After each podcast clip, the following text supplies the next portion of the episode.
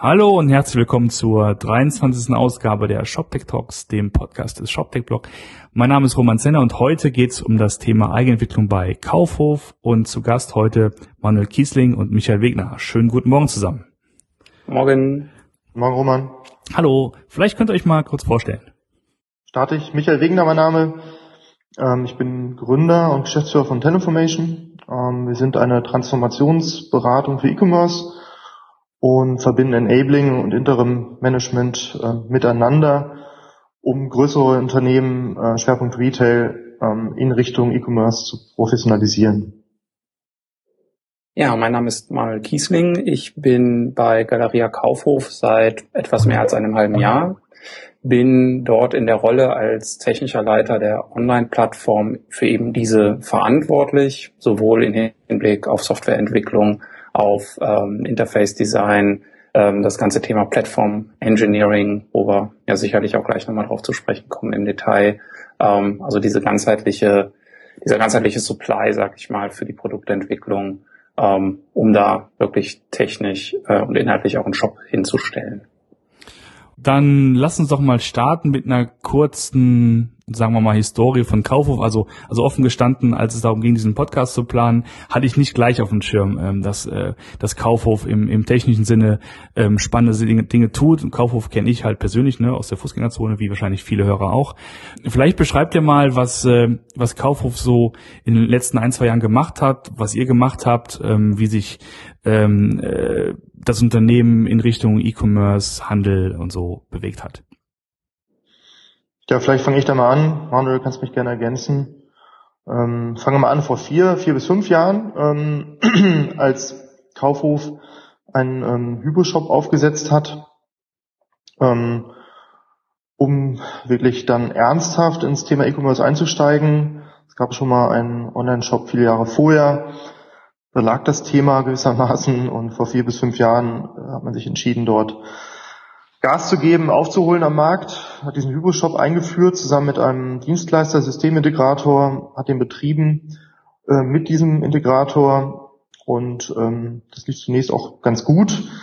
Allerdings hat sich dann im Laufe der Zeit ähm, irgendwo gezeigt, dass die Geschwindigkeit der Entwicklung ähm, ähm, sich in dem Maße nicht realisieren ließ, wie das eigentlich äh, gewünscht war von Kaufhofseite, sprich das Thema Time to Market wurde mehr und mehr zu Problemen, ähm, die Projektqueue immer länger, ähm, so dass man gesagt hat, wir müssen hier grundlegend etwas ändern. Das war ungefähr vor zwei Jahren.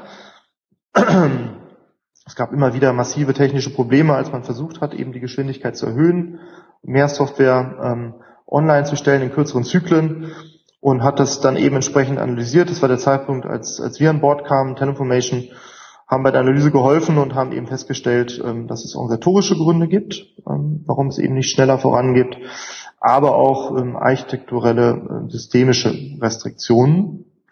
Und dann ist über einen, sagen wir, Entscheidungsprozess von einem halben Jahr vielleicht genau die Entscheidung gefallen, viele Prozesse inzusourcen, Selbstkompetenz aufzubauen, speziell ein Produktmanagement mit eigener Entwicklung und sich von ähm, dem Monolithen Hybris zu lösen und auf eine Eigenentwicklung zu setzen, die architekturell so aufgesetzt ist, dass sie eben dieses Oberziel, Time to Market, ähm, eben adressiert. Das heißt, in sehr viel kürzerer Zeit ähm, täglich Software online zu stellen, um ähm, aufzuholen auf, auf dem Markt, ja, um dann eben nicht mehr unbekannt zu sein,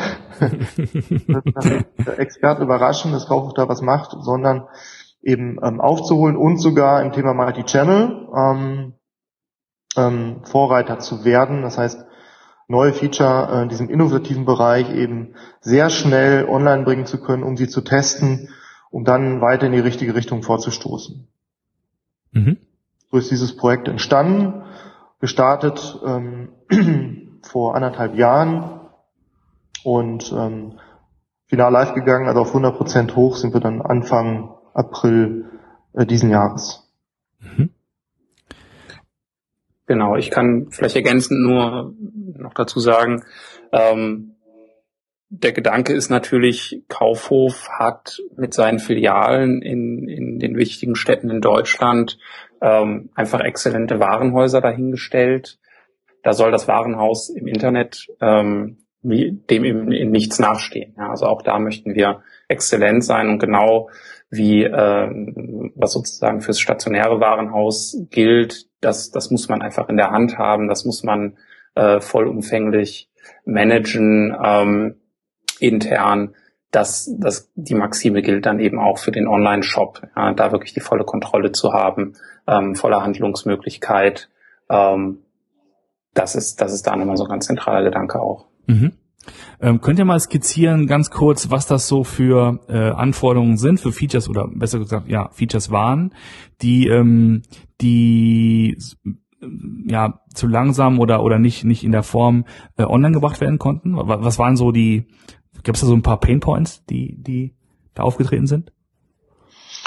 Hm, also inhaltlich ähm, kann, will ich da jetzt gar nichts konkret benennen. Es waren grundsätzlich immer Themen und Funktionalitäten, die halt ähm, eine gewisse Komplexität mit sich brachten und die sich, sag mal, äh, grob gesprochen quer durch den Shop zogen und die aufgrund dieser Komplexität und auch der vielen Beteiligten, ähm, auch beteiligten Subsysteme eben dazu führten, dass, dass es extrem lange gedauert hat, eben überhaupt erstmal rauszufinden, was will man tun, wie kriegt man das hin und bei der Umsetzung eben dann ähm, immer wieder eben neue Erkenntnisse auftauchten in diesem auch ja, Wasserfall noch betriebenen Ansatz ähm, mit keiner klaren Verantwortung ähm, für Softwarekomponenten äh, aus einer Fachsicht ähm, und ähm, so traten dann eben immer wieder Probleme auf. Mhm.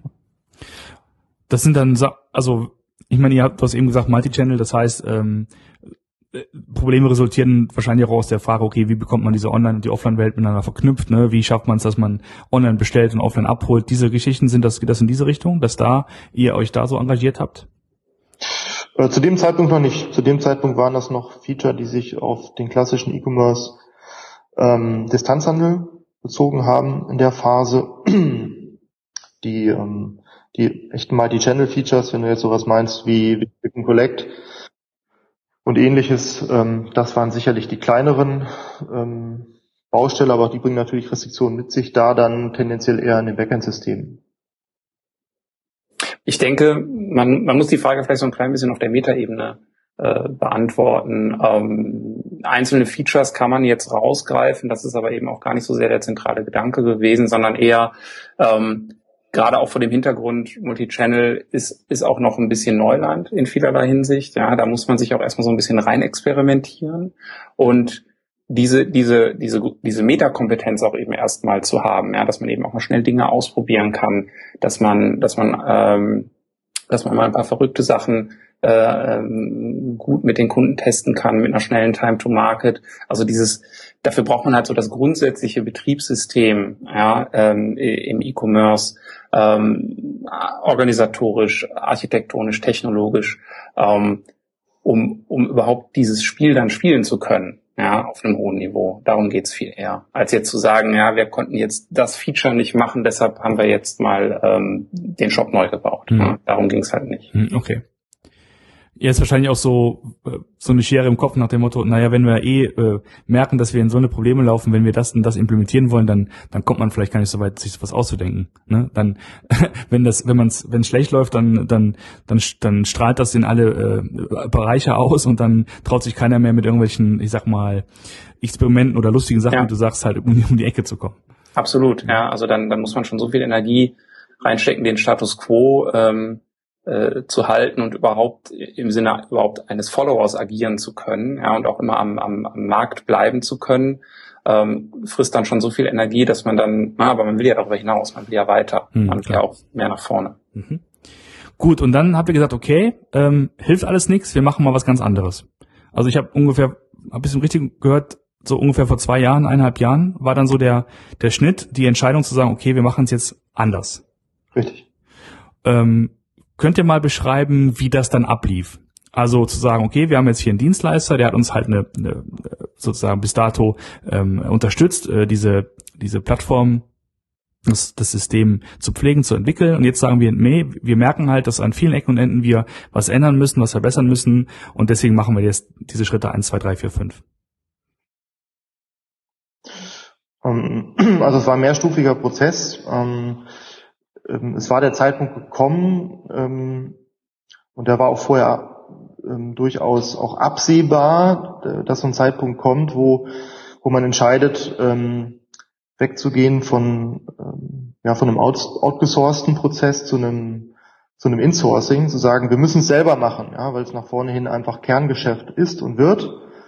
Im ersten Schritt hat man es geschafft, auch mit dem Dienstleister sag mal, schnell an den Markt zu kommen und ein gewisses Niveau zu erreichen. Aber um wirklich vorne mitzuspielen, ähm, müssen wir es eigentlich selber machen. Zumal eben Multi-Channel bedeutet, dass eben alles sehr eng miteinander ver, äh, verdrahtet sein muss. Ähm, das alleine impliziert schon, dass die Dinge ähm, intern natürlich leichter äh, zu bewältigen sind, als wenn ich das eben mit externen Partnern tue. Das war der erste Schritt, also Insourcing. Dann die Frage, wie macht man das? Ähm, klassisch oder, oder eben agil. Ähm, die, die Entscheidung wurde dann auch schnell getroffen, zu sagen, wir machen es eben agil, kundenzentriert, fachlich getrieben. Ähm, das war der zweite Punkt, dass dann die Entscheidung fiel, eben ein Produktmanagement aufzubauen, ähm, was kundenzentriert agiert. Ähm, und dann kam halt die Entscheidung, okay, ähm, wollen wir jetzt weiter mit, ähm, mit dem System arbeiten, holen wir das einmal nur rein oder äh, was gibt es für Alternativen? Ich denke, das ist ein normaler Prozess, dass man sich dann Gedanken macht, ist das das richtige System für die Zukunft, äh, wo wir hinwollen? Wir wollen Richtung Multi-Channel, wir wollen ja nicht E-Commerce, sondern Multi-Channel. Wir wollen zwar auf Distanz auch online verkaufen, aber wir wollen auch in der Filiale digital verkaufen. Völlig neue Kontexte, völlig neue Anforderungen. Kann die eigentlich so eine Standardsoftware abdecken? Äh, funktional ähm, wird sich da entsprechend vieles entwickeln, aber auch architekturell. Und da haben wir uns eben mit verschiedenen Ansätzen beschäftigt ähm, und ähm, unter anderem auch mit dem Ansatz, wie Amazon es macht, ähm, die, die Software eben sehr ähm, ähm, ja, fein ähm, granular zu schneiden und ähm, eben nicht wie ein klassischer Monolith ähm, alles ähm, in einer Datenbank zusammenzupacken darüber zu integrieren, sondern das Ganze leichtgewichtiger zu machen, um entsprechend flexibler zu sein und dadurch auch schneller zu sein. Ähm, in diesem Ansatz haben wir uns dann, ähm, mit dem Ansatz haben wir uns dann schnell angefreundet und es dauerte dann nochmal ein, zwei Monate, bis wir gesagt haben, ja, das ist eigentlich der richtige Weg, das wollen wir machen. Ähm, und wir machen es parallel. Das heißt, wir bleiben erstmal diesen Shop weiter, ähm, forcieren da nicht mehr die Entwicklung, eher vielleicht ein bisschen die Vermarktung ähm, die funktionale Entwicklung und versuchen eben parallel diese Plattform hochzuziehen und dann eben zu switchen. Ja. Ähm, genau, das, das war dann die, die letzte Entscheidung, die dann Anfang letzten Jahres fiel. Und äh, genau diese Entwicklung äh, musste dann natürlich auch mit äh, externer Unterstützung laufen. Ähm, weil allein die wenigen ex internen Ressourcen, die da waren, es gar nicht hätten bewältigen können, ähm, musste erstmal interne Ressource aufgebaut werden und genau dieser Prozess wurde dann eben parallelisiert. Das ist das, was wir als Teleformation dort reingetragen haben, ähm, mit Hilfe externer, ähm, auch Personalberater, ähm, Unterstützung eben schnell ein internes Team hochzuziehen, und parallel mit externen Experten, die seit vielen Jahren ähm, das Geschäft äh, betreiben, fachlich wie technisch, ähm, ähm, die neue Plattform hochzuziehen und nach, nach und nach die, ähm, die externen durch interne zu ersetzen. Ja? Inklusive derer, die schon da waren, eben in die Richtung zu enablen, einzubinden, sodass ähm, jetzt der Zeitpunkt gekommen ist, ähm, wo die interne Mannschaft von Kaufhof ähm, ähm, fast zu 100 Prozent das Geschäft betreibt. Mhm. Das ist so der grobe Ablauf. Mhm. Genau, lass uns das mal kurz aufdröseln, weil ähm, das klingt, was du beschrieben hast, halt ähm, sehr, ich sag mal, sehr idealtypisch und sehr sehr schön, wenn es so gelaufen ist, aber ich kann mir vorstellen, dass es halt in den einzelnen Phasen, an einzelnen Punkten äh, durchaus, ähm, ich sag mal, hakelig äh, geworden sein muss. Also gerade wenn ich mir überlege, dass am Anfang die Entscheidung steht zu sagen, okay, wir wir verabschieden uns von einem arrivierten äh, Dienstleister, wir verabschieden uns von einem ähm, arrivierten Shopsystem, also in dem Fall Hybris, und wir machen mal was ganz anderes. Also ich stelle mir vor, dass gerade am Anfang das natürlich eine Riesendiskussion ist und ähm, ich frage das deswegen, weil ich äh, Unternehmen kenne, die an einer ganz ähnlichen Stelle sind und ich stelle mir immer die Frage, wie die Argumentation dann läuft. Also wir natürlich, wir sind alle im Business, wir sind schon, wir kennen das ja so, äh, wir kennen die Vorteile ähm, und kennen die Probleme.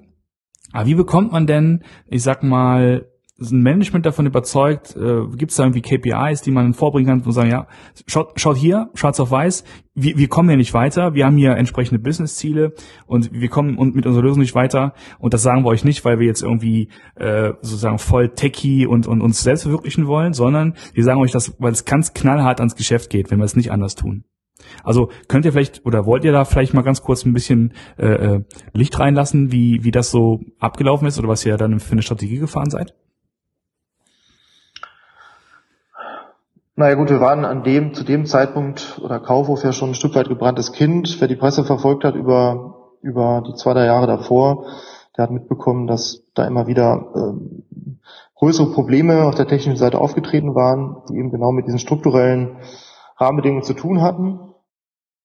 Und insofern war klar, dass irgendwo der Weg da einzuschlagen ist eben ähm, gerade vor dem Hintergrund der enormen Wachstumsziele, ähm, die ja nur sinnvoll sind, ähm, wenn man sich anguckt, wie groß auch ähm, Kaufhof ist, allein umsatzseitig ähm, im Verhältnis dazu der Online-Umsatz, das wieder gespiegelt auf, auf vielleicht auf Konkurrenten, enormes Potenzial, äh, dadurch aber auch ein großer Druck, eben genau dieses Potenzial zu heben, war klar, ähm, auf diesem bisherigen Pfad kommt man nicht mehr weiter. Das ist jetzt mal der erste Schritt, zu sagen, so, so ähm, geht's halt nur schwierig voran, eigentlich geht's nicht. Das ist immer der erste Schritt zu so einer Entscheidung.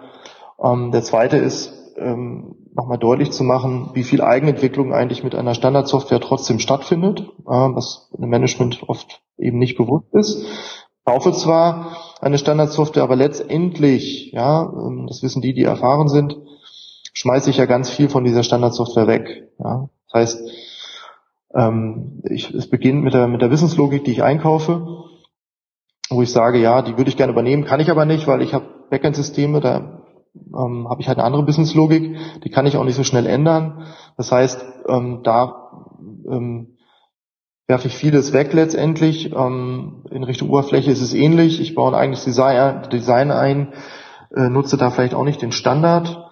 Ähm, gebe also vieles auf und bewege mich eigentlich oder bin eigentlich schon in einem äh, individualen Entwicklungsmodus, zumindest vom, vom Aufwand. Ja, das ist Management oft gar nicht klar. Die denken, wir haben eine Standardsoftware, aber faktisch äh, machen sie eine Wahlentwicklung. Ja. Also das überhaupt erstmal bewusst zu machen, transparent zu machen, führt dann dazu, dass man dann sagt, okay, was ist denn eigentlich die Alternative? Ja, mache ich Individualentwicklung mit einer Standardsoftware oder mache ich sie vielleicht mit einem Open Source Framework oder eine Mischung aus beiden? Und wir haben dann aufgezeigt, was es bedeutet, eben äh, mit Open Source Komponenten zu entwickeln, wo eben auch schon eine Menge da ist, ähm, aber die Wiederverwendung auf einer, auf einer feingranularen Ebene stattfindet. Ja, so dass ich eben ähm, nicht so viel wegschmeißen muss und eigentlich mehr nutzen kann, aber eben auch mehr Freiheitsgrade habe, äh, das zu tun, fachlich, inhaltlich, was ich eigentlich tun will. Ja? Und nicht die Restriktionen habe, was den Framework angeht, den Entwicklungsframework, den die Standardsoftware mitbringt, die mich ja einschränkt, ja? Ähm, auch bei der Auswahl von Entwicklern letztendlich. Ähm, insbesondere die Open Source Entwicklung der letzten Jahre, ja, ähm, denke ich, war, war ein Schlüssel aufzuzeigen, dass auch wirklich viele große Unternehmen mittlerweile dazu übergehen, Open Source zu verwenden. Ja. Ähm, und da rede ich jetzt nicht von einem Magento, ja, sondern da rede ich sowas wie ähm, ähm, ja, funktionalen Open Source Komponenten wie, ähm, wie Solar beispielsweise, ähm, dass das mittlerweile nicht nur zur Alternative geworden ist, sondern an vielen Stellen oft bevorzugt wird gegenüber Standard-Software-Komponenten. Mhm. Okay, das, ähm, du hast es ganz kurz angerissen. Ähm, okay, die Entscheidung ist gefallen pro Eigenentwicklung.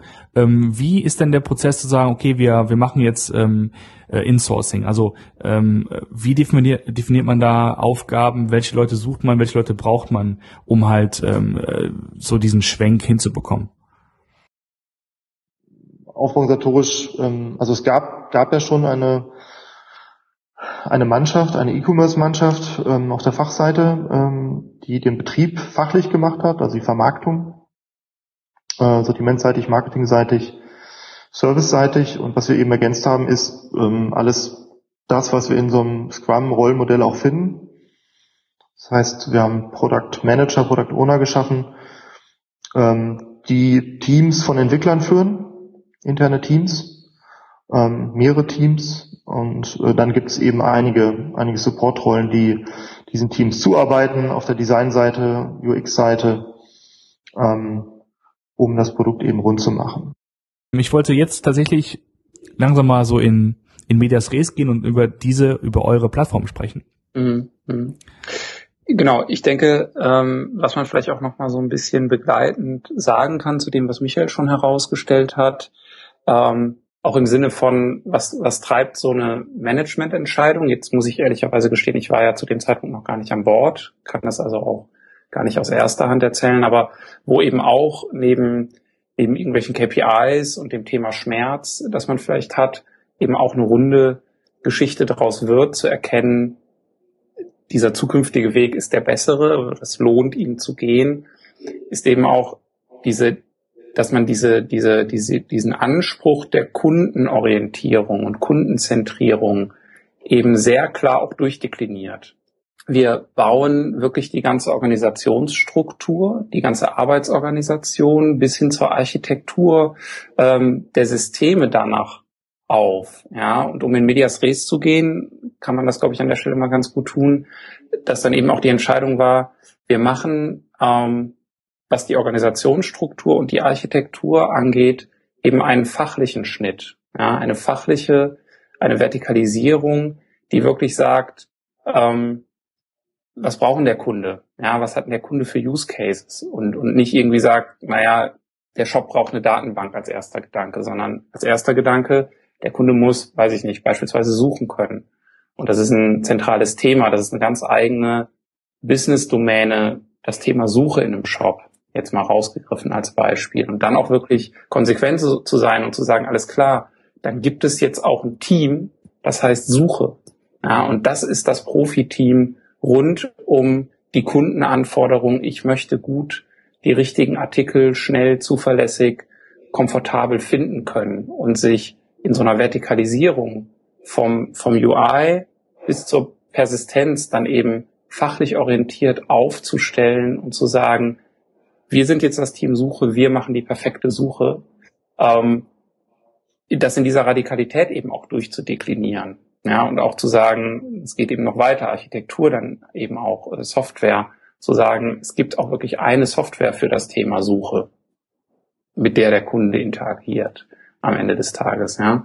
Diesen Fokus zu schaffen, ähm, da liegt, glaube ich, ganz entscheidend auch der Schlüssel, ähm, zu sagen, wir sagen nicht nur, wir sind kundenorientiert, sondern wir leben das jeden Tag in der Art und Weise, wie wir uns aufgestellt haben, wie wir uns organisieren, wie wir die Dinge bauen. Mhm.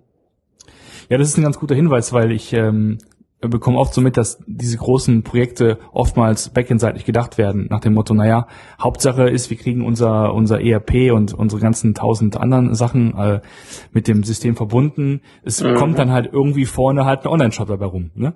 Genau. der, der halt irgendwie funktioniert, aber äh, dann ist immer der Fokus ein bisschen verschoben auf das, was hintenrum passiert. Genau, Fokus ist der Punkt, ja. Ähm, auch der alte Shop, natürlich hatte der eine Suche, ja, natürlich hatte der einen Warenkorb, Natürlich hatte der mein Konto. Und das war auch alles gut, ja. Aber gut ist vielleicht auch manchmal nicht gut genug. Mhm. Wenn du jetzt sagst, also ist das, kann ich das wirklich so oder kann man das ähm, so verstehen, dass Suche, war das jetzt ein Beispiel oder war das? Das war jetzt ein Beispiel, okay. genau. Aber das ist ja durchaus ein, ähm, ein Thema, was äh, wir haben ganz am Anfang über Amazon gesprochen, ne? Ähm, äh, dieses Thema, dass es so, so Teams gibt, die sich halt um einen, ich sag mal, Service ähm, äh, drumherum gruppieren und die dieses dieses Ding hier, you build it, you run it halt ähm, äh, durchleben. Ne? Also ich weiß nicht, ist, ist, ist das schon so, sind wir schon da in der, in der, bei der Frage, wie ihr euer System aufgebaut habt? Also habt ihr tatsächlich so eine Microservices oder so, so geschnitten, dass, dass das passt? Also Team ähm, und Technologie zusammen? Mhm. Ähm, ich schiebe den Begriff Microservices mal ein bisschen nach hinten für den Moment, können wir gleich drüber sprechen. Ähm, es ist eben so, wenn, wenn du heute unseren Shop benutzt, ja, wir, wir sind ja mittlerweile gelauncht mit dem neuen Shop, ähm, dann surfst du im Zuge deiner kompletten User Journey, die natürlich optimalerweise irgendwie heißt, ich, ich komme halt rein, ne, ich orientiere mich erstmal, ich suche was, ich finde was, ich vergleiche ein paar Sachen, ich lege was in den Warenkorb, ich lasse es mir liefern, ich gucke dann nochmal rein, wo ist denn jetzt meine Lieferung, äh, trotz DHL-Streik gerade, ähm, wo ist nochmal die Rechnung vom letzten Monat. Ja, wenn du diese gesamte Journey hast, dann bist du halt in Wahrheit über fünf verschiedene Software-Applikationen gesurft, sage ich mal, und, und hast die Arbeit von fünf hochspezialisierten Teams genossen. Ja. Ähm, Natürlich machen wir, da können wir gleich auch nochmal drauf zu sprechen kommen, natürlich machen wir trotzdem in deinem Browserfenster dann eine runde, schöne und vor allen Dingen auch im, im Sinne von Corporate Identity äh, und, und User Experience einheitliche Webseite draus. Aber in Wahrheit bist du, hast du dich halt, da deine Journey ja auch aus verschiedenen fachlichen Aspekten bestanden hat, auch über verschiedene für diese jeweiligen Aspekte spezialisierten Softwarekomponenten bewegt. Und diese Komponenten ähm, die nennen wir jetzt, ähm, das ist bei uns Search, Suche, Explore, Entdecken, Evaluate, bewerten, ähm, Order, bestellen und Control, steuern.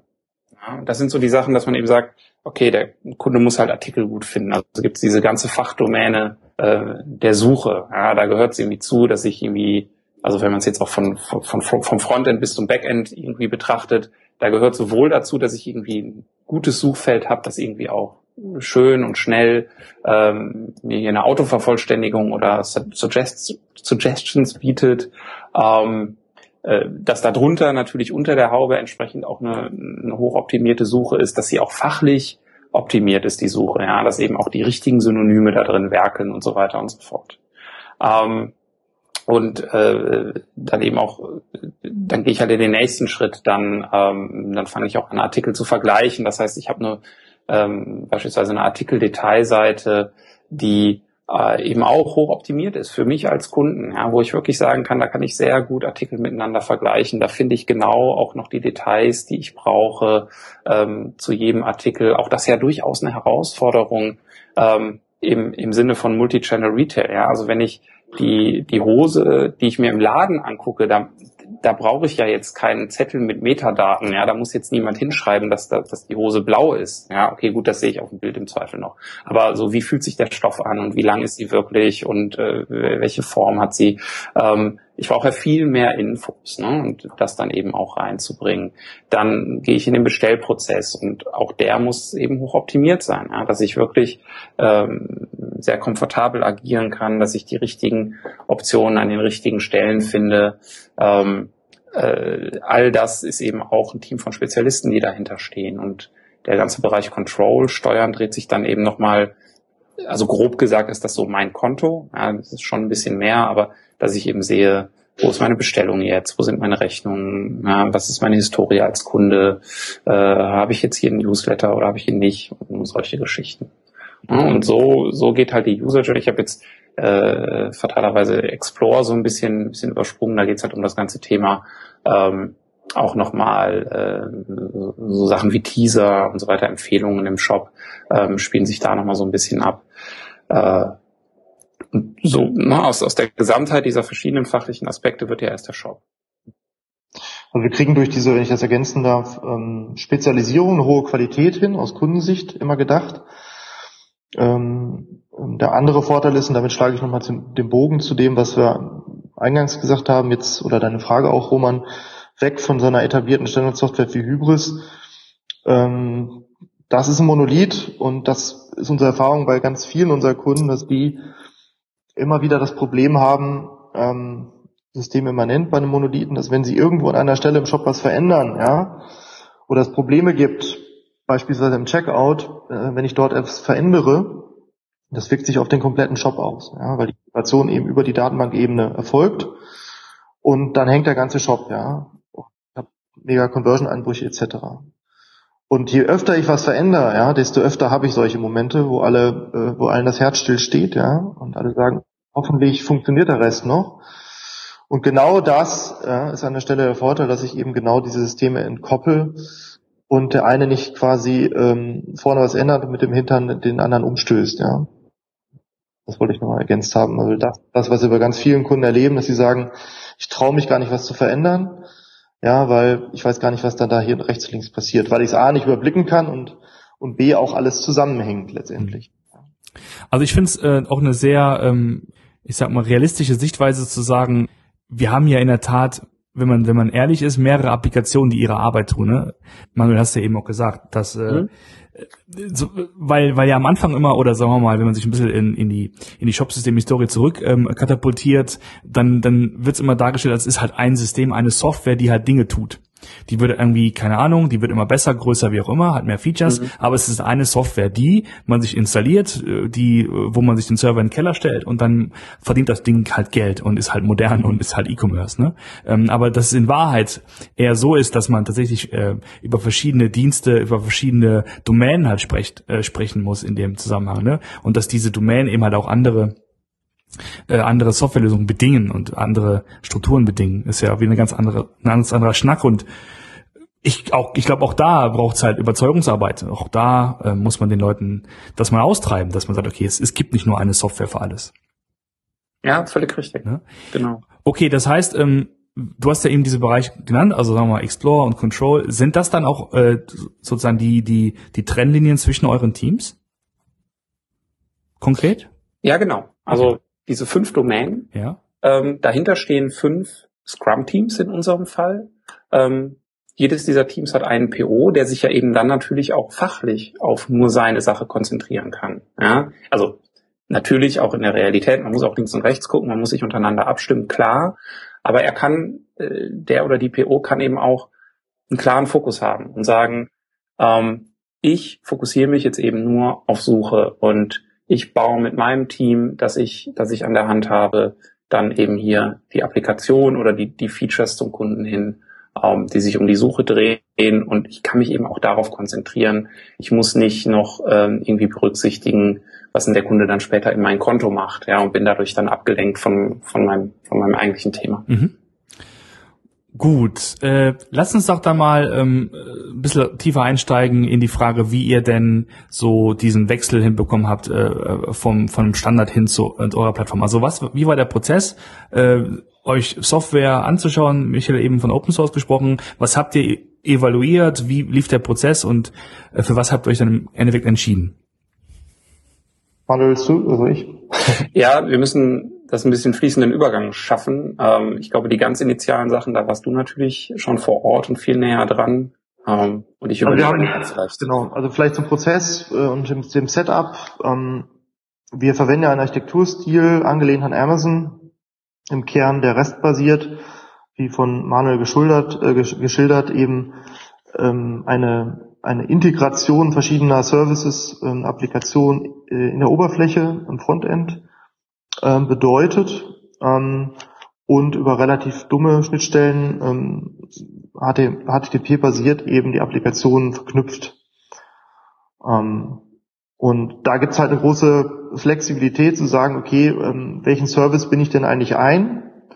Und das kann ja, eine, es kann auch eine proprietäre Applikation sein, eine Standardsoftware, genauso wie Open Source. Also das war sicherlich auch eine Entscheidungsfindung, ein, ein wichtiges Merkmal äh, dieses Architekturstils, dieser Makroarchitektur, dass man nicht gezwungen ist jetzt auf A oder B. Ja? Also sprich, ich mache alles selbst, ja, oder äh, ich nutze eine Standardsoftware, ähm, sondern durchaus da äh, eine Mischung haben kann, beziehungsweise auch Übergänge schaffen kann. Und so haben wir eben gesagt, okay, wir haben halt ähm, bestimmte Applikationen, mit denen wir eigentlich ähm, sehr spezialisierte Applikationen, mit denen wir eigentlich relativ zufrieden sind, so beispielsweise äh, mit Rich Relevance ähm, als Software äh, für äh, Explore Services, also für werbliche Services, wo dem Kunden halt proaktiv ähm, etwas Relevantes angezeigt wird, in der Regel Artikel, aber es müssen nicht nur Artikel sein, es können auch Promotions sein. Und warum sollen wir den Service jetzt auswechseln? Ja, weil es vielleicht ähm, eine Open Source Software gibt, die da noch besser ist. Machen wir ja? An anderer Stelle haben wir gesagt, naja, beispielsweise im Bereich Search, ähm, da haben wir zukünftig so viel Spezifika, äh, Multi-Channel-Spezifika, ähm, die wir über die Suche anzeigen wollen, die wir filterbar machen wollen, wo wir sehr spezifische Regeln auch hinterlegen wollen, äh, in der Reihenfolgesteuerung etc., ähm, wo wir nicht nur Artikel anzeigen wollen, sondern auch Multi-Channel Services, also was kann ich machen in der Filiale etc., ähm, sprich, da wollen wir eigentlich ein Stück weit, da sehen wir ein Stück weit unsere Kernkompetenz. Äh, das wollen wir eher selber machen. Ja, und da haben wir dann gesagt, dann, weil wir es nicht komplett selber machen wollen, setzen wir auch sowas wie Solar auf und ähm, entwickeln auf dieser Basis fachlich in die Richtung und optimieren, wie wir uns das eigentlich vorstellen. Ja. Nutzen dafür die Community äh, sind dadurch äh, schon mal schnell auf einem sehr guten Niveau und können dann eben kontinuierlich konzentriert, geschäftsmodellorientiert ähm, das Ganze weiterentwickeln. Das mal als, als zwei Beispiele. An anderen Stellen war klar, dass das Backend so stark ist, äh, die Logik dort verankert ist, dass wir dann äh, in Richtung Endkunde ähm, Shop-Ebene ähm, sozusagen relativ dünne Applikationsschicht haben, wenig Business-Logik ähm, und dort dann auch gesagt haben, das machen wir selber. Ja, also das mal so zwei zwei Beispiele, wie wir da vorgegangen sind. Mhm. Was man eben auch immer wieder betrachten muss, ähm, da, also diese ganzen Aspekte muss man auch sehr, sehr ganzheitlich sehen. Ja, also, also vieles hängt damit äh, mit vielem zusammen. Die Entscheidung Open Source ist auch ein bisschen aus der Recruiting-Brille mitgetrieben worden. Ja, zu sagen, man schafft auch eine gewisse Attraktivität am Arbeitsmarkt, wenn man sich mit Open Source Komponenten beschäftigt, wenn man sie einerseits selber nutzt, ja, ähm, natürlich auch von Vorteil jetzt, wenn wir mal weiter drauf rumreiten, zum Beispiel wie Solar ist eben auch sehr bekannt ähm, und, und, und wird, wird viel genutzt. Es gibt viele Menschen, die da, die sich damit auskennen, die da Kompetenzen haben. Auch ein Vorteil. Ähm, bis hin zu, dass wir ja sogar mittlerweile auch gesagt haben, wir machen auch selber Open Source, haben selber Veröffentlichungen schon gemacht. Auch das ist ja Personalmarketing mit ja, am Ende des Tages. Plus natürlich ganz wichtig auch der Aspekt, auch was zurückgeben zu wollen an die Open Source Community. So spielt das halt alles zusammen. Das ist eigentlich nie eine eindimensionale Entscheidung. Okay, was habt ihr denn außer Solar noch äh, konkret ähm, im Einsatz ähm, für die bei der Plattform, bei den einzelnen Services? Ja, ich kann vielleicht an der Stelle sogar auch mal ein bisschen, äh, also statt jetzt so eine Liste runterzurattern, noch mal so ein bisschen ausholen auch. Ähm, grundsätzlich ist es ja so, wir haben diese fünf, diese fünf Software-Applikationen ähm, und, und da ist eben auch ganz wichtig, das hatte ich ja vorhin auch gesagt, deshalb will ich es ein bisschen zurückschieben. Ich würde da jetzt noch nicht ganz pauschal einfach sagen, ja, jeder von denen ist halt ein Microservice. Ja, also ich, ganz so einfach ist es, glaube ich, gar nicht. Ähm, und, und das ist eigentlich auch eine gute Nachricht. Wichtig ist erstmal, dass man grundsätzlich diese Modularisierung auf ähm, ja in, in dieser Dimension halt hat, in der fachlichen Dimension. Und ähm, es ist halt sehr, sehr spannend zu sehen, welches, welches Potenzial, ja, welche Handlungsfähigkeit dadurch auch ähm, überhaupt dann ermöglicht wird, wenn man das einmal so macht. Dass man eben auch zum Beispiel sagt, ähm, wir haben halt diese, die Schnitt, also eine rein schnittstellenbasierte äh, äh, Synchronisation unter diesen verschiedenen ähm, Domänen und Diensten. Ja, da ist es nämlich so, dass man dann auf einmal sehr hohe Freiheitsgrade halt innerhalb einer einzelnen Domäne hat und nicht nur sagen kann, okay, hier nehmen wir jetzt Programmiersprache A und Programmiersprache B. Auch das haben wir getan. Wir haben in vier unserer fünf Domänen setzen wir auf Scala und ähm, für die Webkomponenten ähm, oder den Webanteil ähm, der Applikation setzen wir auf das Play 2 Framework, während wir in einer Domäne auch eine ganz andere Richtung gegangen sind, ja, und gesagt haben, hier setzen wir jetzt auf, äh, auf Ruby, Ruby on Rails, ja, ähm, um, um, um sozusagen den Kunden zu bedienen. Und ähm, ich sage mal, diese, diese Freiheit hat man einerseits, aber da hört es halt lange nicht auf. Ja, man kann nämlich zum Beispiel auch hergehen und sagen, ähm, die Mikroarchitektur, ja, also diese Makroarchitektur ist eben die Entscheidung zu sagen, grundsätzlich, wir, wir machen diese Vertikalisierung, also wir, wir unterteilen das in genau diese Domänen und das und das ist die Schnittstelle dazwischen.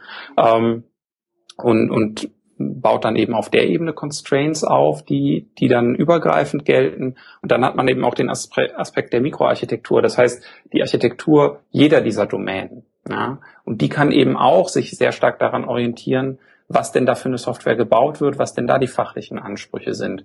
Und so hat man dann sogar ähm, das Potenzial auch zu sagen, ähm, und das, auch das ist passiert äh, über, über, über das Projekt hinweg, ähm, dass man sagt, okay, in dieser Domäne fahren wir jetzt innerhalb der Domäne zum Beispiel sehr stark einen Microservices-Ansatz. Ja, also wir haben zum Beispiel eine Domäne, da haben wir mittlerweile 14 Microservices, die sich miteinander unterhalten. Das ist dann eben die Architektur, die sich dort lokal entwickelt hat, während wir in anderen ähm, Domänen nicht so fein granular sind, ja, weil es da eben nicht so sehr äh, sich als sinnhaft rausgestellt hat. Ja. Das heißt, ähm, man ist noch nicht mal gezwungen zu sagen, ja, Microservices ist, ist jetzt die Antwort auf alles. Ja, sondern auch das kann lokal entschieden werden und sich daraus ergeben, was einfach Sinn macht, ja, oder als sinnvoll erachtet wird.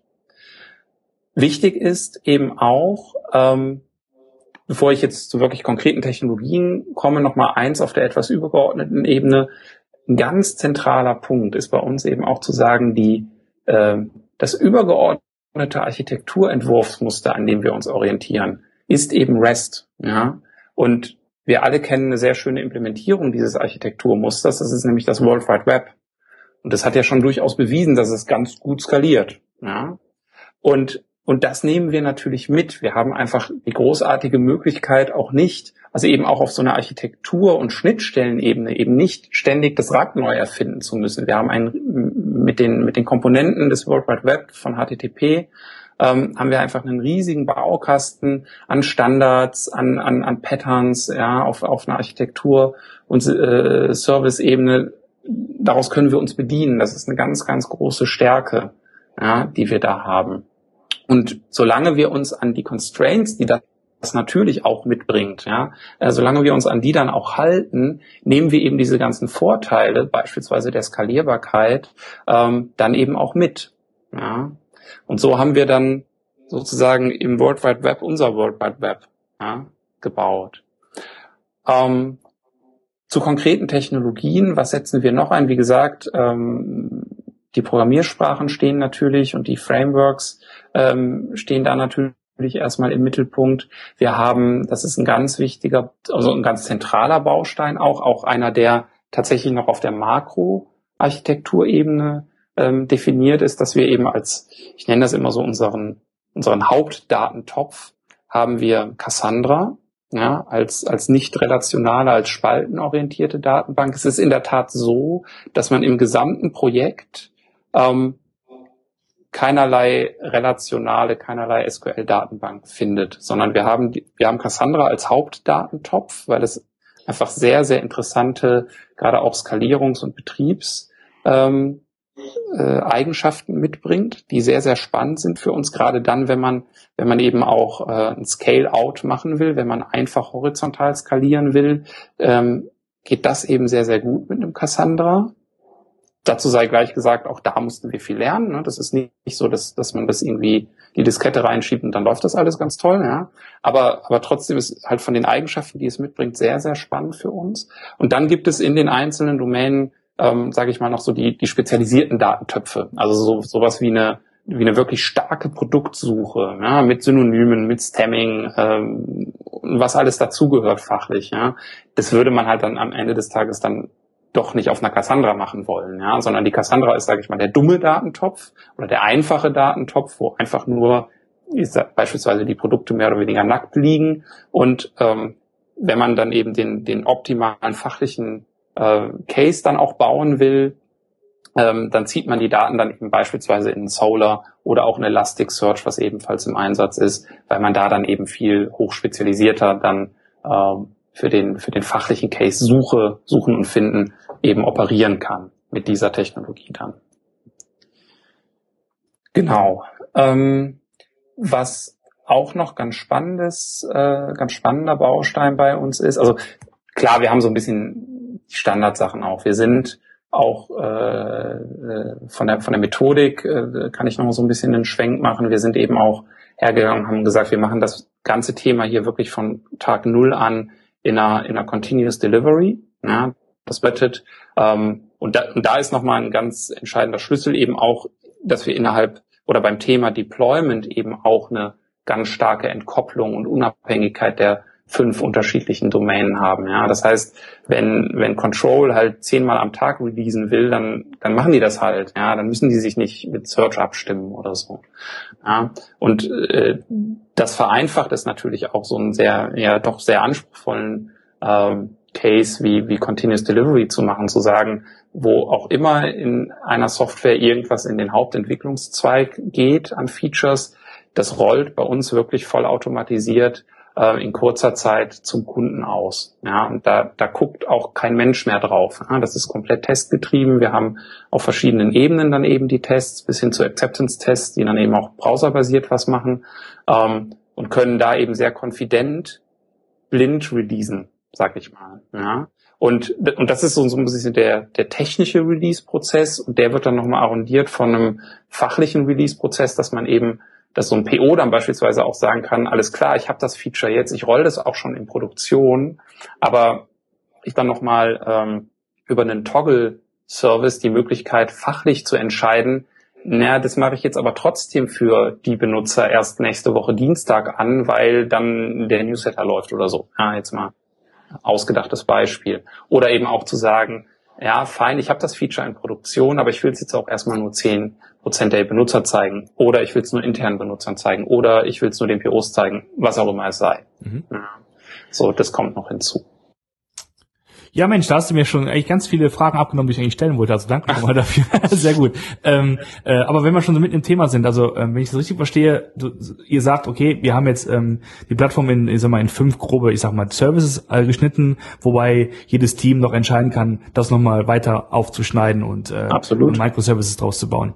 Ähm, wie bekommt ihr denn das ganze Thema ähm, äh, Testing über die ganzen fünf Bereiche hin? Also wie, wie habt ihr wieder so, wenn man wieder rauszoomt, äh, die Klammern mhm. über diese, diese, diese fünf Töpfe, wenn man so will? Wie ja. macht ihr das?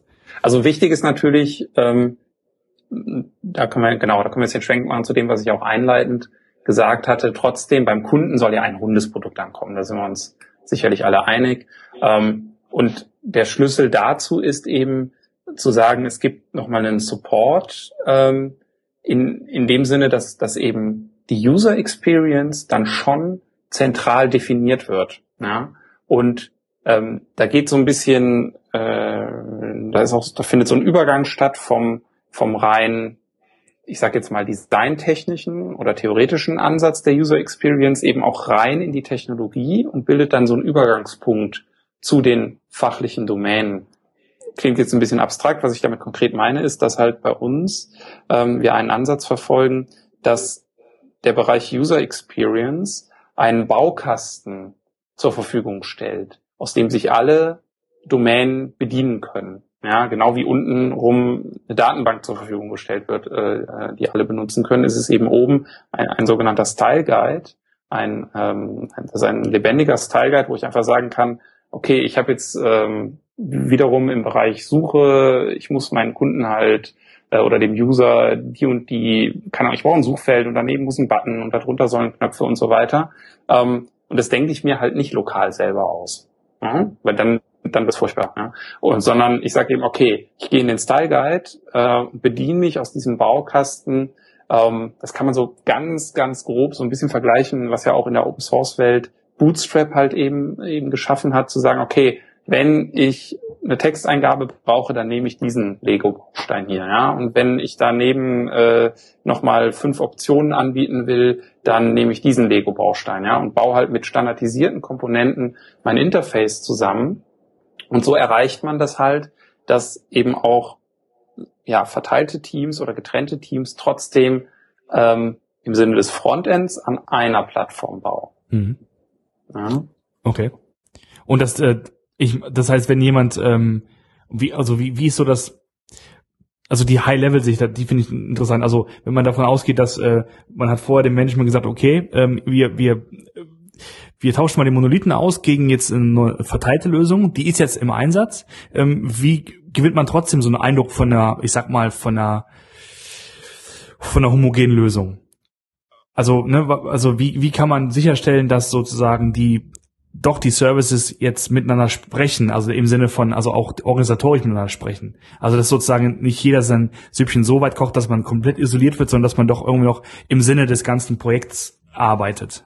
Ja, also es gibt natürlich, also ich würde mal behaupten, der PO, ähm, also abgesehen davon, dass POs ja irgendwo immer auch Tausendsassers sind und in Millionen Richtungen gehen müssen, aber die haben eigentlich zwei Hauptdimensionen, in die sie arbeiten. Ja, in ihrer ureigenen Fachlichkeit sozusagen vertikal ähm, die Arbeit mit dem Team, um dann konkrete Features zu realisieren. Das ist so die eine Richtung, die eine Dimension. Und dann kommt eben zusätzlich gibt's natürlich die PO-übergreifende Arbeitsebene, also die Abstimmung der POs untereinander. Und beides muss natürlich stattfinden. Also gerade auch äh, Feature Requests oder Requirements ganz allgemein sind ja äh, gemeinerweise eben nicht immer schnittgenau, dass man sagen kann, alles klar, das gehört jetzt in den Bereich Bestellung und auch nur dahin und, und ansonsten egal, ja, sondern es ist ja ganz häufig so, dass, ähm, dass, dass die Requirements dann eben gerade auch, äh, da muss ein bisschen was an der, an der Suche und es muss ein bisschen was an der Bestellung und an mein, bei meinem Konto muss irgendwie auch eine Zusatzinfo dann äh, hinzukommen. Also, ja. Und, und diese Arbeitsebene mit den Fachbereichen und aber auch die POs in Abstimmung untereinander, die muss natürlich auch sehr, sehr stark sein. Klar. Zwei, zwei Ergänzungen noch dazu. Ähm, grundsätzlich ist es so, dass sag mal, ähm, horizontale Anforderungen oder Anforderungen, die horizontale Implikationen haben, äh, vor vertikalen gehen. Also es muss halt erstmal sichergestellt sein, dass sozusagen die Journey funktioniert und dann kommen erst spezifische Funktionalitäten.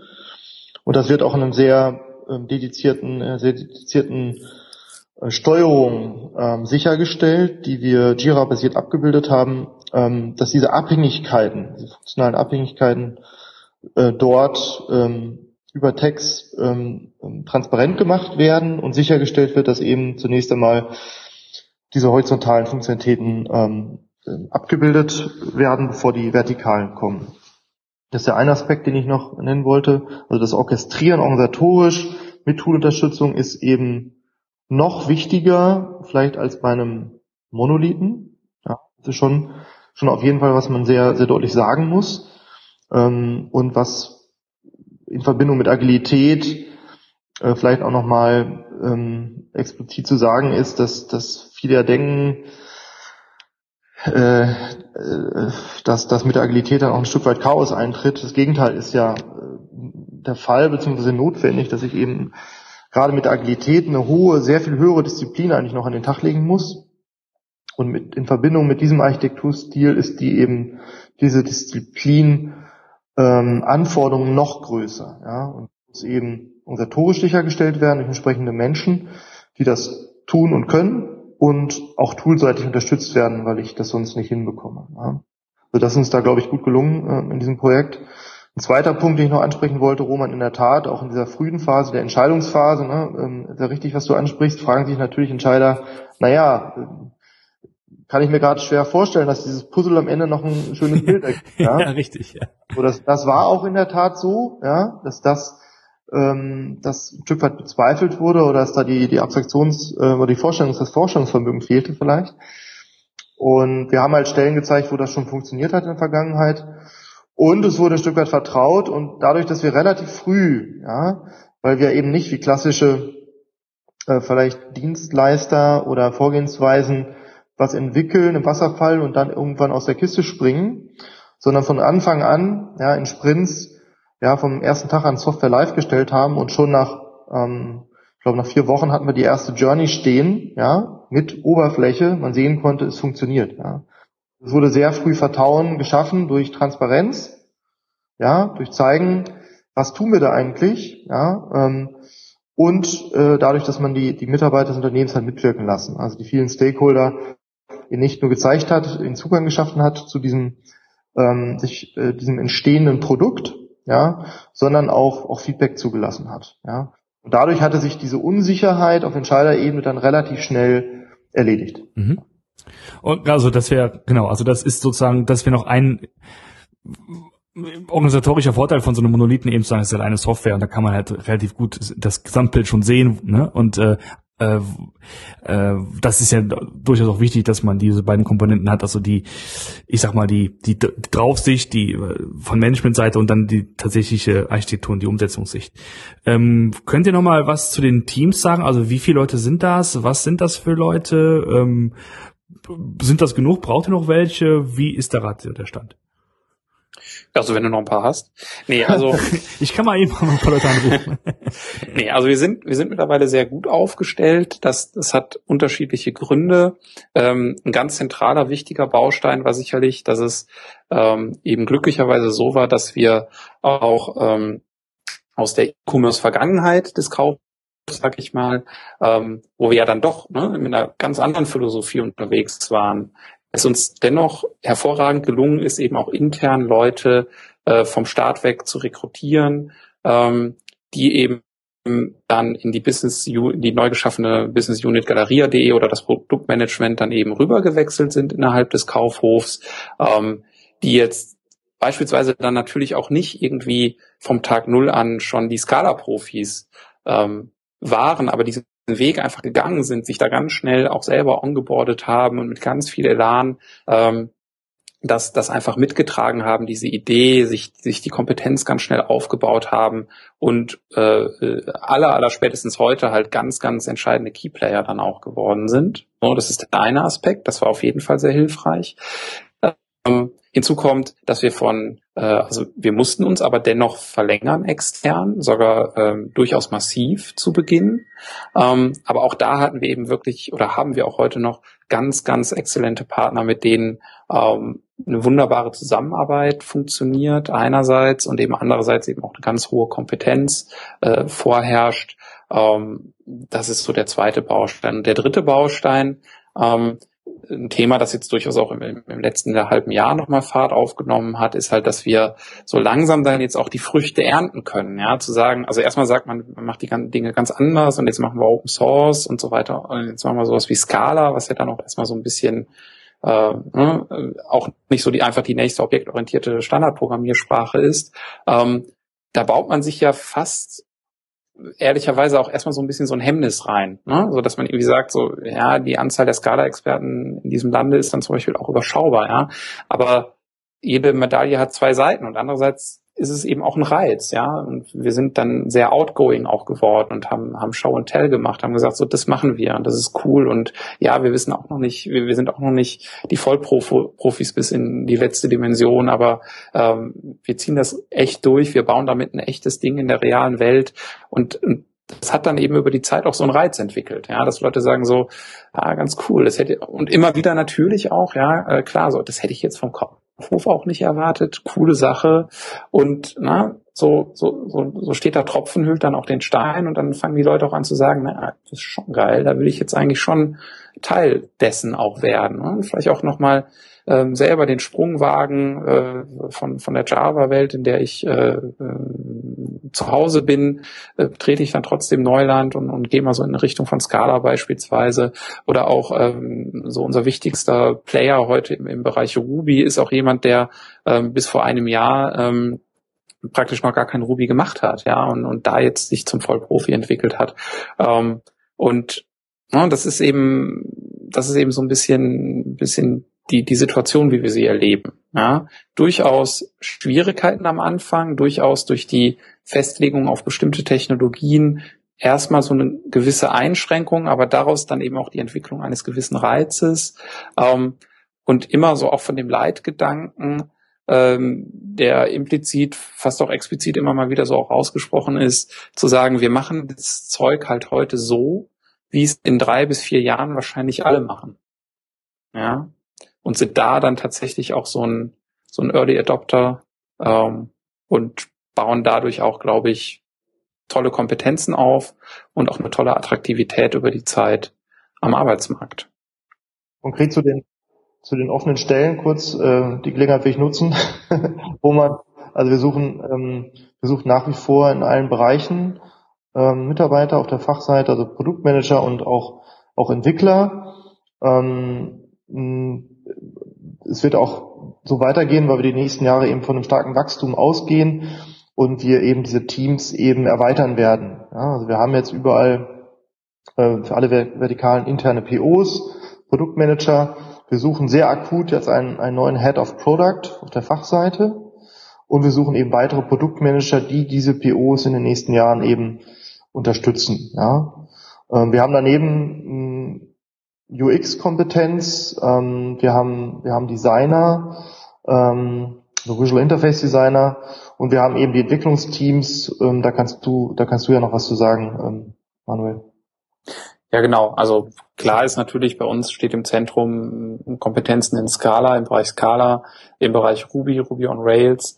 Ähm, Cassandra, damit, damit hat jeder halt zu tun, ja, also äh, in, de, in dem Bereich. Ähm, dann machen wir, das haben wir jetzt noch gar nicht erwähnt, in, in Wahrheit ist ja der Shop, den der Kunde sieht, nur einer von, von mehreren Frontends äh, sozusagen, ähm, des Online-Shops. Wir haben eben auch auf derselben Plattform und auch auf Basis derselben fünf Domänen ähm, weitere Frontends, beispielsweise dann eben auch die, die Shop-Management-Konsole, über die die Verwaltung des Shops dann äh, hier intern stattfindet. Und ähm, dort haben wir auch, sage ich mal, nochmal ein bisschen eine Spezialisierung in den Technologien dann teilweise auch gemacht. Also das ist nicht unbedingt jetzt technologisch eins zu eins ähm, genauso gelöst wie jetzt der Shop, sondern beispielsweise ist diese, äh, diese Shop-Management-Konsole sehr ähm, stark geprägt von, von äh, Single-Page-Applications auf Basis von AngularJS. Auch das ist ein Bereich, wo wir, wo wir uns freuen, wenn wir noch neue Kollegen und Kolleginnen an Bord bekommen, die uns auch in dem Bereich unterstützen möchten. Ähm, genau, und auch ein Aspekt haben wir noch gar nicht drüber gesprochen. Die ganze Software äh, läuft ja überraschenderweise bei uns dann doch auch nicht im luftleeren Raum, sondern äh, es gibt eine Plattform, die wir gebaut haben. Auch die ist auf der grünen Wiese entstanden. Auch die ist ganz stark geprägt von Open Source Technologien. Ähm, äh, wir haben eine Plattform, die komplett auf OpenStack basiert, ähm, derzeit äh, Cloud gehostet ist. Ähm, wobei wir aber eben, das ist auch ein großer Vorteil, da auch, auch die Freiheit haben. Ja, solange wir irgendwo eine OpenStack API haben, können wir die Plattform auch beliebig oft oder äh, sozusagen hochziehen oder auch mal umziehen. Ähm, und da ist eben auch, äh, wir sind da sehr, sehr, äh, wie gesagt, schon Open Source äh, basiert. Ähm, Fokus ist auf Linux-Systemen und äh, auch hier setzen wir ähnlich wie in der Softwareentwicklung auf einen ganz hohen Automatisierungsgrad, haben ähm, den Ansatz des zentralen Konfigurationsmanagements, setzen hier an der Stelle Puppet ähm, in der Hauptsache ein, um eben ähm, keine Turnschuhadministration zu machen, sondern das wirklich zentral und äh, Software gesteuert und automatisiert alles managen zu können. Ähm, und auch in dem Bereich ja, gibt es extrem spannende Stellen ja, für Menschen, die einfach auch äh, in, in, in, in so eine komplexe äh, Struktur mal reinwachsen wollen, die, die sich mit Automatisierung beschäftigen wollen. Ähm, das, das ist da auch ein sehr, sehr spannendes Umfeld noch. Du musst mir bitte mal ganz kurz erklären, was Turnschuhadministration ist. Das habe ich nämlich noch nie gehört. Ja, das ist so, ähm, so der, der häufig klassische Ansatz, okay, da muss was an einem Server geändert werden, dann dann gehe ich sozusagen zu dem Server. Ich meine, klar, ich würde mich remote einloggen, ich würde nicht wirklich mit meinen Turnschuhen dahin laufen, ja, aber äh, logisch betrachtet ist es halt, ich gehe zu dem Server und mache was mit dem Server. Ja. Und dem entgegen steht eben der Ansatz eines zentralen Konfigurationsmanagements, wo ich praktisch in einer in einer ja fast schon in einer Software, äh, also softwaremäßig eigentlich ausdrücke, ähm, was habe ich für Maschinen, was macht jede, jede Maschine, also auf den zehn Maschinen soll bitte das Softwarepaket X und auf diesen zehn Maschinen zusätzlich noch das Softwarepaket Y und hier soll jener Dienst laufen. Ähm, äh, all diese Dinge, die, die, die, die steuere ich halt zentral. Da gibt es dann eben verschiedene Open Source Tools, Puppet nutzen wir. Es gibt noch Chef, Ansible, Salt, ist aber im Kern alles dieselbe Philosophie, dass ich halt meine Infrastruktur ähm, per Software beschreibe. Und das, das empowert mich natürlich für ganz viele Dinge. Das heißt, wenn ich einmal beschrieben hab, habe, so soll ein Webserver aussehen, dann kann ich halt auch 10.000 Webserver, die genau identisch sind, hochziehen, ohne dass ich jetzt ne, 10.000 Mal irgendwas in meine Konsole hacken muss. Ähm, all diese Dinge. Und ich kann, ich kann die Sachen halt zentral verwalten. So eine, ähm, die, die, diese Infrastrukturabbildung ähm, wie, wie gesagt, da es eigentlich einfach nur Code ist oder nur eine Konfigurationssprache ist, kann ich die halt auch in, in, in Repository legen, ja, in so ein Git legen und einfach sagen, ich weiß jetzt auch, dass äh, die Änderung am Webserver war vor zwei Wochen und das hat der Uli gemacht und die und die Zeilen hat er geändert. Ja, ähm, schafft natürlich auch eine viel holistischere Sicht auf meine Infrastruktur in ihrer Gesamtheit und auch in ihrer Historie. Ja, ich habe automatisch eigentlich auch eine Dokumentation. Ja, ich muss mir eigentlich nirgendwo hinschreiben, dass ich jetzt, äh, dass dieser Server irgendwie Softwarepaket X braucht. Das, das steht da ja schon. Da steht ja Softwarepaket X gehört auf diesen Server. Ja, das ist also auch fast ein bisschen selbstdokumentierend in weiten Teilen. Ich sehe schon, wir könnten ja fast noch eine eigene Kaufhof DevOps äh, Ausgabe äh, machen. Ja. Gerne, gerne. ähm, wir müssen, wir müssen, glaube ich, schon zum Ende kommen, weil wir sind schon ja, in der Stunde. Ich auch. Ne? Ähm, ich würde vielleicht noch abschließend äh, noch kurz äh, zwei Dinge fragen. Das eine ist, äh, wie, was sind so die nächsten Schritte? Was, was habt ihr gerade so vor der Brust, also aktuell? Was macht ihr so? Und das zweite ist, wenn dann jemand äh, sich diesen Podcast angehört hat, also Mensch, Kaufhof, das, das wär's doch. Äh, wo kann man euch treffen? Wie kann man euch treffen? Wie kann man vielleicht noch äh, sich mehr Infos besorgen? Vielleicht, ich fange mal an, Manuel, dann kannst du, kannst du abschließen, gerade mit dem letzten Teil genau. der Frage von, von Roman. Ähm, wo sind wir dran? Ähm, ähm, vielleicht auch ergänzt zu dem, was ähm, Manuel gerade eben sagte noch. Ähm, wir haben das äh, Interface in Richtung Endkunden, haben wir responsive gebaut, ja, full responsive ähm, haben aber die Möglichkeit eben auf diesen vertikalen äh, Domänen aufsetzend ähm, dort auch Native App-Funktionalitäten aufzusetzen, die in bestimmten Kontexten ähm, gegebenenfalls Sinn machen an manchen Stellen. Also das, ähm, das ist gerade ein ähm, Bereich, den wir evaluieren, ja, wo wir ergänzen wir durch Web, in, äh, durch Native Interfaces, ähm, äh, gerade im Multi-Channel-Kontext. Und dann sind wir eben dabei, ähm, im Detail eben jetzt ähm, ja Multi-Channel-Ansätze, funktionale zu testen über über Discovery Sprints, ja, um äh, den funktionalen Fokus der der nächsten Monate äh, festzulegen. Das ist das, wo wir jetzt gerade inhaltlich sehr stark unterwegs sind, zu sagen, was ist es denn jetzt ganz konkret Multi-Channel, denn äh, das äh, ist zwar Multi-Channel ein, ein äh, sehr häufiges Schlagwort, wenn man danach googelt, ja, aber es ist nach wie vor eben ähm, oftmals nur eine Hülle und ähm, oftmals wenig Gehalt dahinter. Es ist faktisch eben noch ein Innovationsfeld und, und das ist das, wo wir jetzt uns reinbegeben mit den Teams, nachdem wir halt eine Basisarbeit geleistet haben über die letzten anderthalb Jahre, jetzt wirklich in die neuen, innovativen, spannenden Themen einzusteigen, für Mitarbeiter und wirklich echte Multi-Channel-Services zu entwickeln. Digitale, aber auch analoge, die dann eben in Filialen stattfinden, ähm, die zu testen und dann auszurollen auf die vielen Filialen, ähm, die es da gibt. Also das ist sicherlich das, was uns jetzt in den nächsten Monaten viel Freude bereiten wird. Äh, ich denke, was für, für den Markt da draußen, den Recruiting-Markt auch sehr spannend ist. Ja, weil das ist etwas, was, denke ich, auch viele, äh, wenn ich mal nach Berlin gucke, ähm, äh, Anbieter, große Shop-Systeme eben so nicht bieten können, ne? an, an, an Fachlichkeit, an Themen, äh, die die Kaufhof dazu bieten hat. Ja, den Trend äh, in Deutschland, äh, dass es von Berlin nach Köln geht, den kennt man ja auch schon. Ein weiteres Argument dafür äh, vielleicht, um, um das jetzt zu begleiten, was Michael gesagt hat, technologisch und architektonisch ähm, haben wir auch noch einiges vor. Ja, wir sagen, oder ich sage immer, ähm, wir sind da jetzt äh, in beiden Aspekten so bei der Version 1.0, die ist auch echt super. Ja, die ist eben entstanden auf der grünen Wiese über den Verlauf äh, des letzten Jahres. Aber auch da soll es halt weitergehen. Ja. Also wir möchten ähm, wir möchten schauen, dass wir das Thema auch skalieren, dass wir ähm, dass wir äh, vor allen Dingen auch so im Bereich der Plattform das möchten wir einfach noch viel, viel weiter abstrahieren. Du hast ganz zu Anfang mal so ein Schlagwort äh, äh, genannt, you build it, you own it, you run it, ja.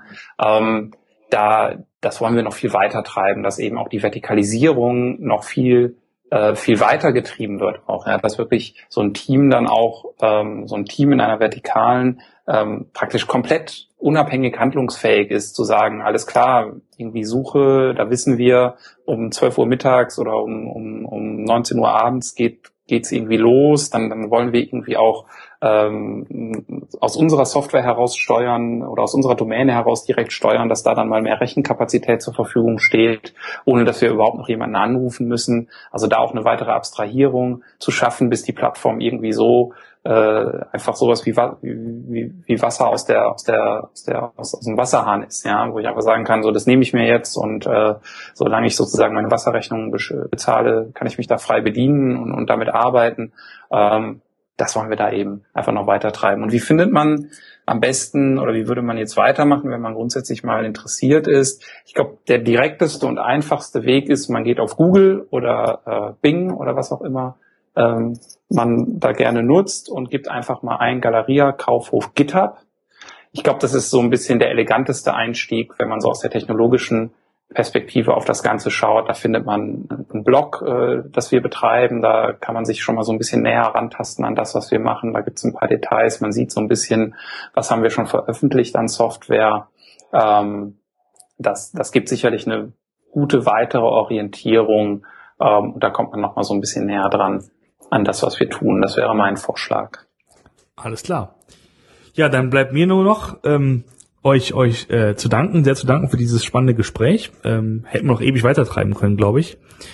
Äh, wünsche an dieser Stelle ein schönes Wochenende und äh, ja, vielleicht sehen wir uns dann noch mal in der nächsten Zeit mal. Ihr sitzt in in, in Köln, oder? Wo du gerade Köln gesagt hast. Ganz genau, in ah. der City. Das ist ja, das ist ja, ich, dann komme ich vielleicht auch mal vorbei, so auf einen Kaffee oder so. Ist sehr, sehr, sehr. Jetzt in der Ecke ist. Perfekt.